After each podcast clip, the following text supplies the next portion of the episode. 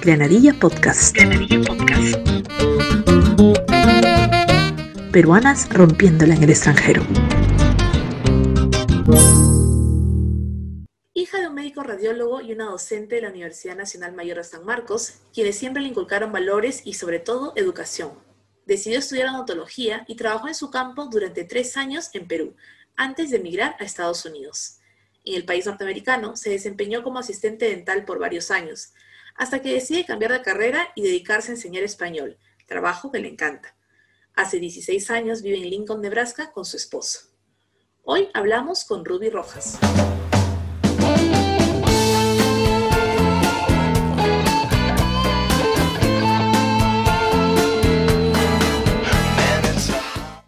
Hola Ruby, bienvenida. Hola, ¿qué tal?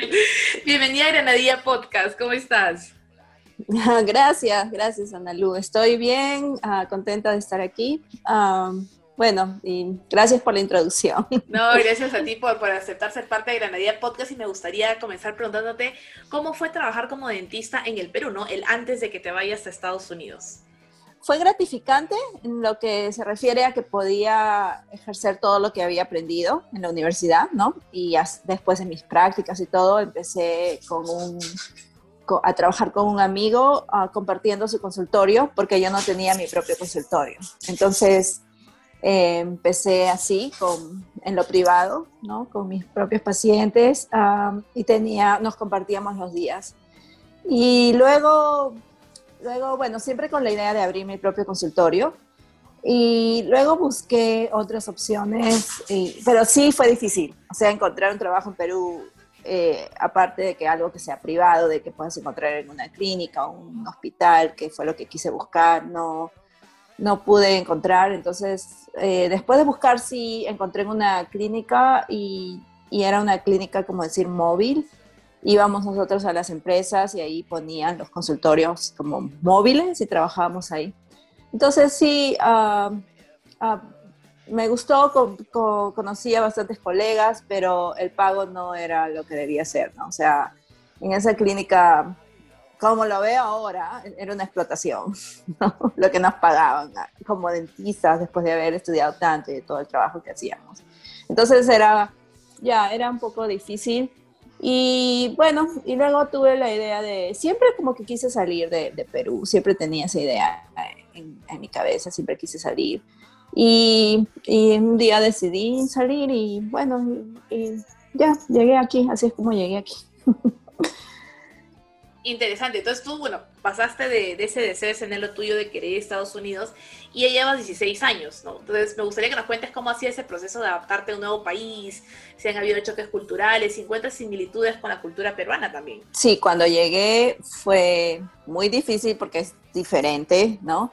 No tuve tanto choque con el idioma porque ya yo sabía, cuando vine yo sabía el inglés, pero sí choques culturales y hay muchas diferencias. ¿No? Estuve con familia, o sea, llegué primero a, estuve en Connecticut, en Hartford, que es la capital de Connecticut, ah, estuve con, con, familia, el hermano de mi mamá vivía allá, entonces llegué ahí y compartía mucho con peruanos, ¿no? Eh, pero cuando ya empecé a, a entrar a la cultura americana, pues sí, ves muchas diferencias, ¿no? La primera es que no vas a saludar con un beso. no puedes saludar con un beso como en Lima, todos nos damos beso. O sea, solo dar la mano o, decir hola y nada más, ¿no? Y, la mano sí es algo formal, ¿no? Otra diferencia para mí fue un choque, que fue un choque cuando todavía no teníamos GPS y yo tenía que ir a algún lugar, por ejemplo, a una entrevista o a una consulta, consultorio médico, eh, y nos, me perdía, entonces llamaba al sitio y decía, estoy cerca, pero estoy en la calle tal, y me decían, ok, entonces, ah, ah ya está cerca, ya anda a la avenida, a la avenida, digamos, Arequipa, y dobla este, o oeste y anda al este o anda al oeste. Entonces era como, no, aquí todo lo aprenden así. Y inclusive los chicos, porque mi esposo me dijo, tú nunca has llevado una clase de, leer mapas, porque me dice, lee el mapa y dime cómo, pero es que no, no entiendo mucho los mapas. No, aquí llevan una clase de, de, de, aprender los mapas, de ubicarse, todo es este, oeste. Cuando voy a, inclusive a colegios, ¿no? Si tenemos reuniones en otros colegios, entra por la puerta este. Entonces yo tengo que como que, que, no, que no, nosotros aprendemos a ubicarnos así en Perú, ¿no? Eso, eso hasta ahora es un choque, pero bueno, ahora ya, gracias a Dios, tengo un carro nuevo que tiene una brújula en el espejo y me va marcando norte, sur, a dónde estoy yendo. Entonces eso me ayuda mucho. Eso me ayuda bastante.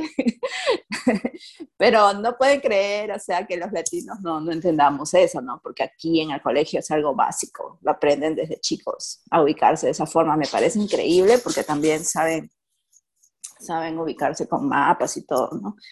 Eh, bueno, y otro choque cultural para mí es que todo aquí es el agua con hielo para todo. O sea, el agua es gratis. Si tú vas a un restaurante, lo primero que vienen es que te ponen tu, tu vaso de agua y te la trae con hielo, así estemos a menos 30 grados afuera. Si hay una nieve. En el verano, bacán que te traigan tu agua con hielo. Pero en el invierno tienes que decir, sin hielo, por favor, ¿no? Y bueno, es lo que yo digo, Porque todos, en todos lados, en todo, todo el país, es agua con hielo. Bueno, esos son uno de los choques. Qué interesante, me gusta lo que dices lo del este oeste porque yo tampoco no sé diferenciar. O sea, yo siempre digo el norte es para adelante y mi esposo me dice no, el norte es para el norte y ahorita estamos yendo para el sur. Y le digo, pero estamos yendo de frente, por ende es norte. No, entonces, claro, para mí Tío, si a mí me dicen, oye, ¿cómo llega? Yo digo, mira, avanzas dos cuadras, volteas a la derecha, vas a ver una caseta, de ahí volteas a la izquierda y avanzas un poquito y ya llegaste, ¿no? Pero eso de que en el oeste dar una vuelta en U, y yo, ¿qué? Yo, ¿qué es eso? Yo no sé a dónde voy. Así que comparto tu, comparto tu dificultad y tu choque cultural, porque bueno, acá también hay GPS, entonces con GPS ya pues no te dice izquierda o derecha, pero hay mucha gente que dice, ¿no? En la puerta que es para el, este, por el este, por ahí es que va a entrar la gente. Y yo, ¿y eso qué es? Dime una referencia, dime al frente de algo, al costado de qué, para poder ubicarme. Y lo de los besos también. Yo cuando hice mi maestría acá, la mayoría de mis compañeros eran americanos y me parecía tan raro el que no haya el beso al saludar, porque yo venía de Perú donde todo el mundo se abraza, se da el beso, por lo menos el beso, ¿no? Por detalle das el beso, y me parecía muy frío, ¿no? Pero es la cultura, es como ellos han crecido. Entonces es, un choque cultural de todas maneras, ¿no? El pasar del, del beso y el abrazo al, de la distancia, ¿no? ellos guardaron del distanciamiento social desde antes del coronavirus, ¿no? Desde antes ya guardaban su distanciamiento. Entonces, pero es la cultura, ¿no? Y en ese mismo tema de la cultura, tú comenzaste en Estados Unidos trabajando como asistente dental. ¿Cómo fue el proceso para entrar a trabajar eh, en este campo? Primero empecé, como te digo, en Connecticut, empecé con un dentista puertorriqueño y la mayoría de pacientes eran, era, bueno, no, en realidad el puertorriqueño era el, dueño, pero era, yo trabajaba con una dentista de la República Dominicana.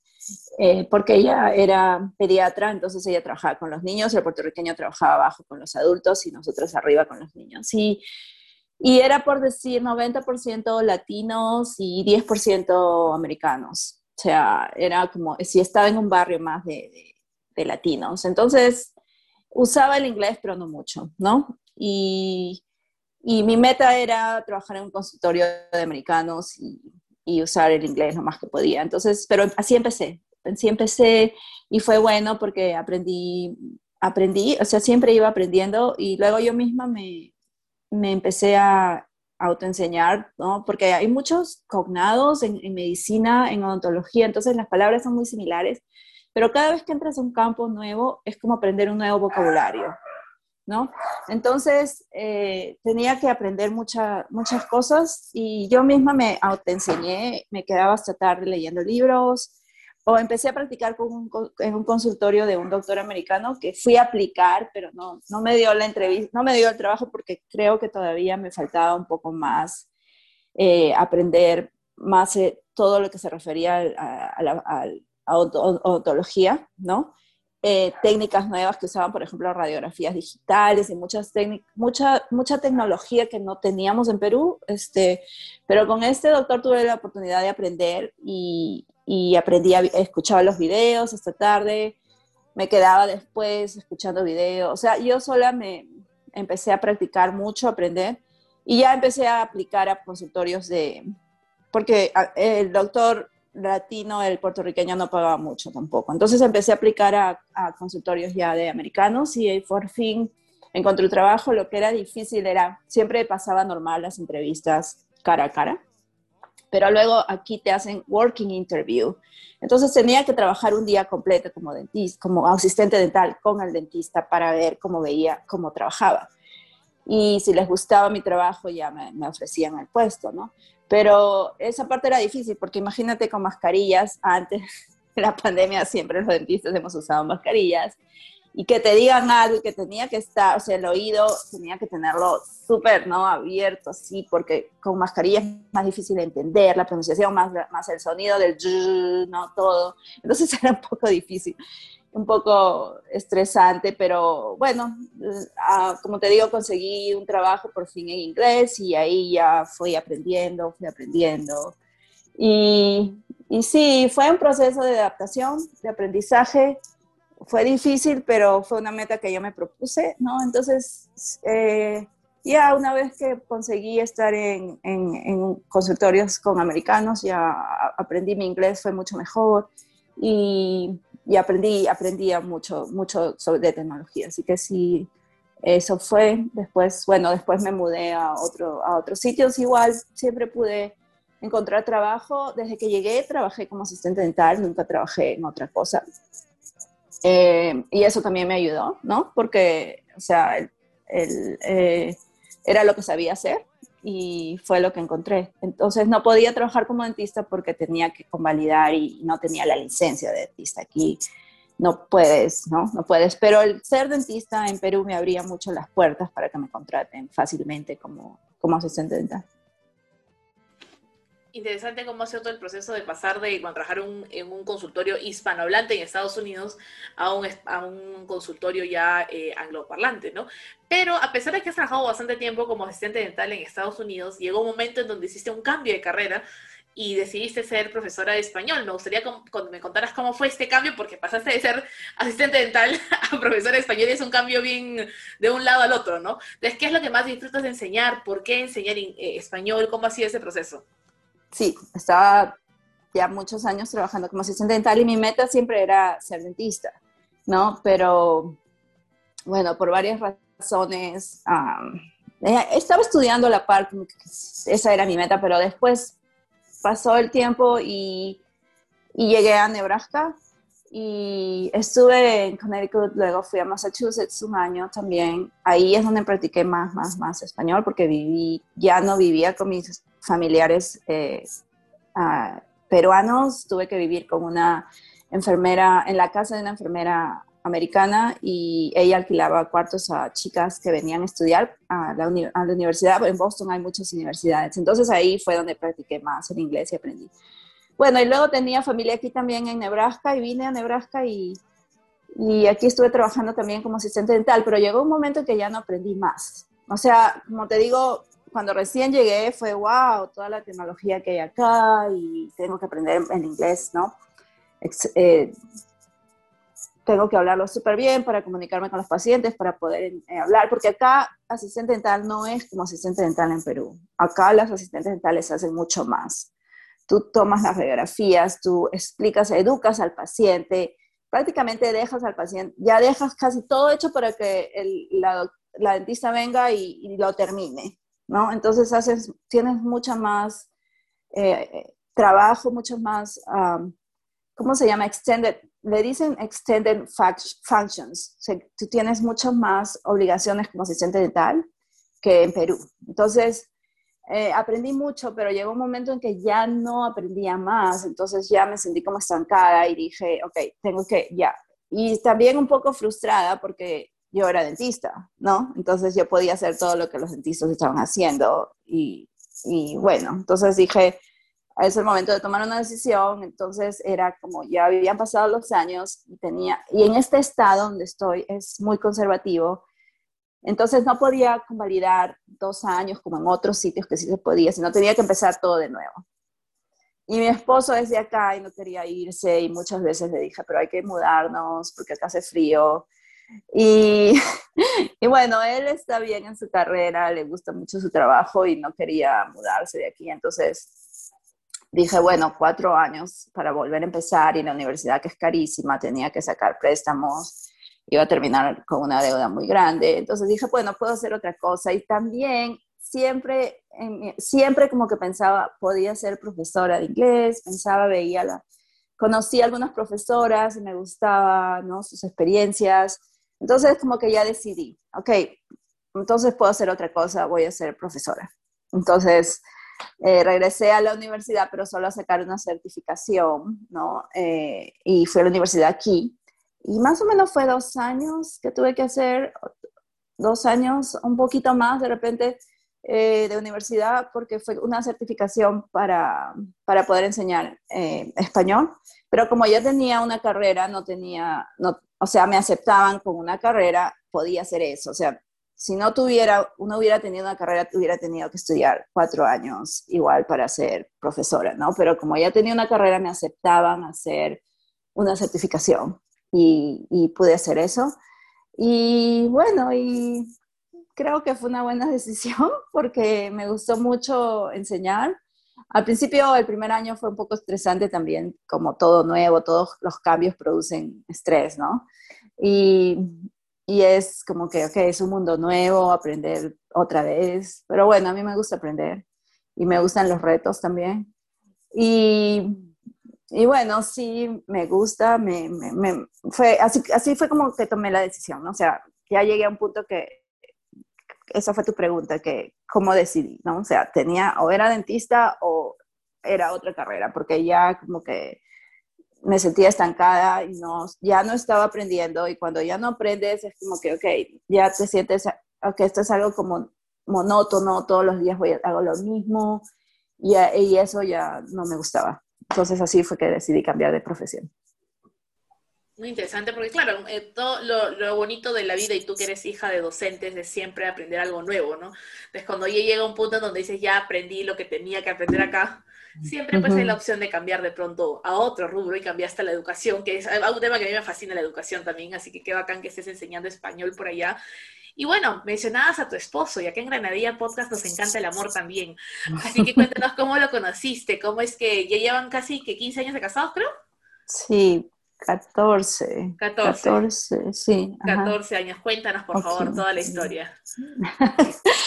eh, es ok, cuando llegué aquí, llegué, acá tengo una tía y pues que es por parte de la familia de mi mamá, de mi papá, lo siento. Cuando llegué a Connecticut era la familia de mi mamá y aquí, este, eh, la tía que tengo aquí es por familia de mi papá, por el lado de mi papá. Entonces, él estaba viviendo con ellos al principio y, y los, los dentistas acá trabajan de lunes a jueves.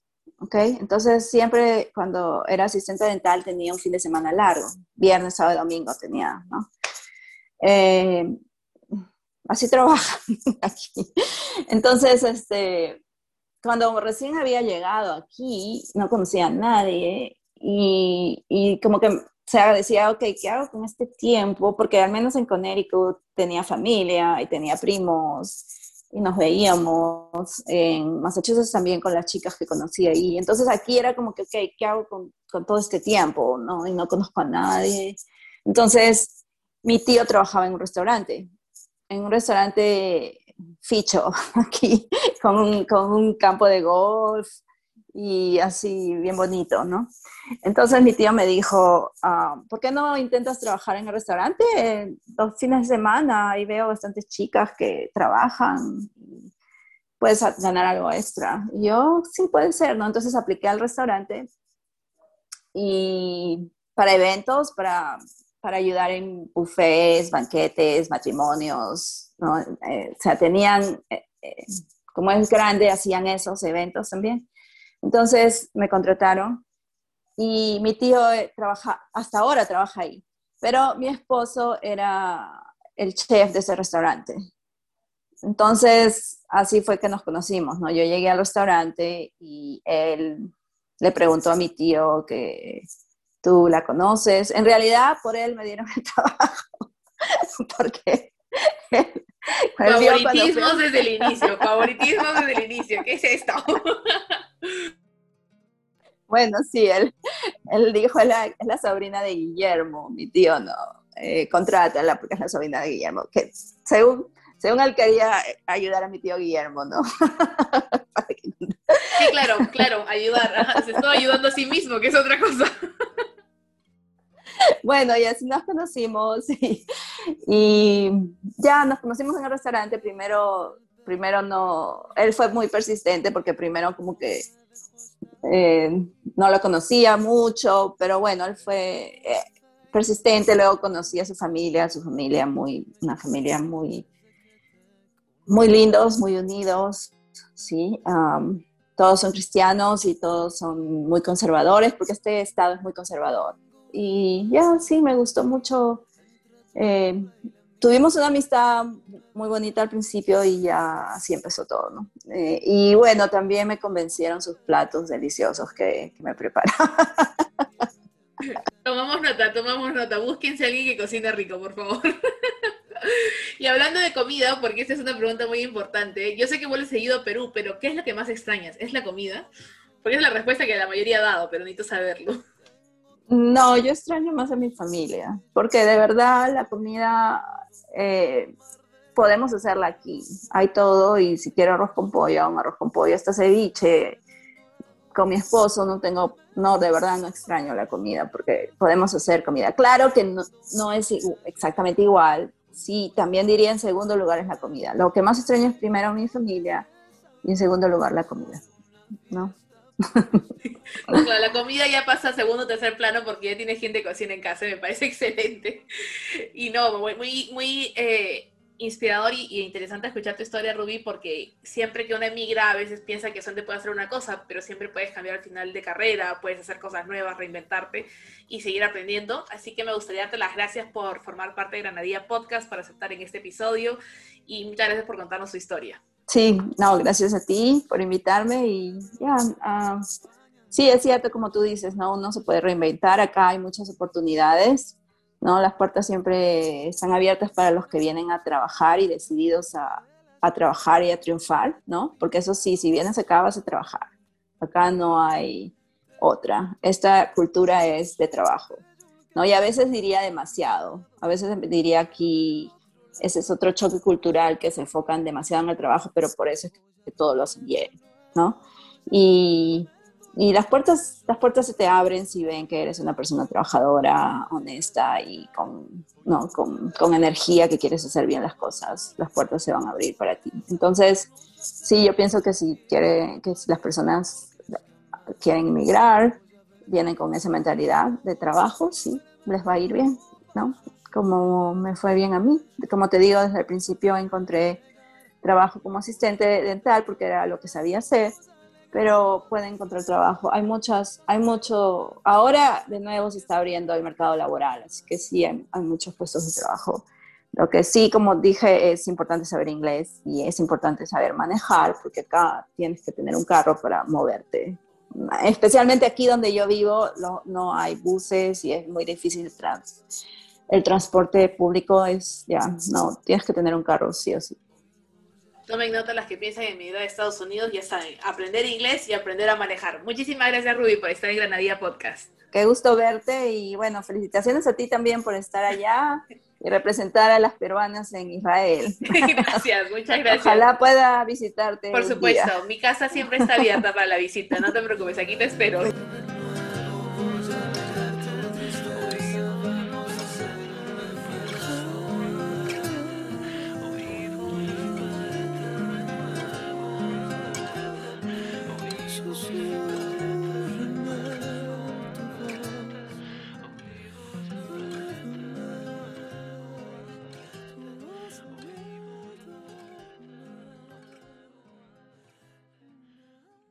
Las recomendaciones de Ruby para las que quieren mudarse al extranjero es saber el idioma local. Para ello te recomiendo Duolingo, una aplicación muy amigable y dinámica que tiene un montón de idiomas para aprender y sobre todo de manera gratuita. Granadilla Podcast. Granadilla Podcast. Peruanas rompiéndola en el extranjero.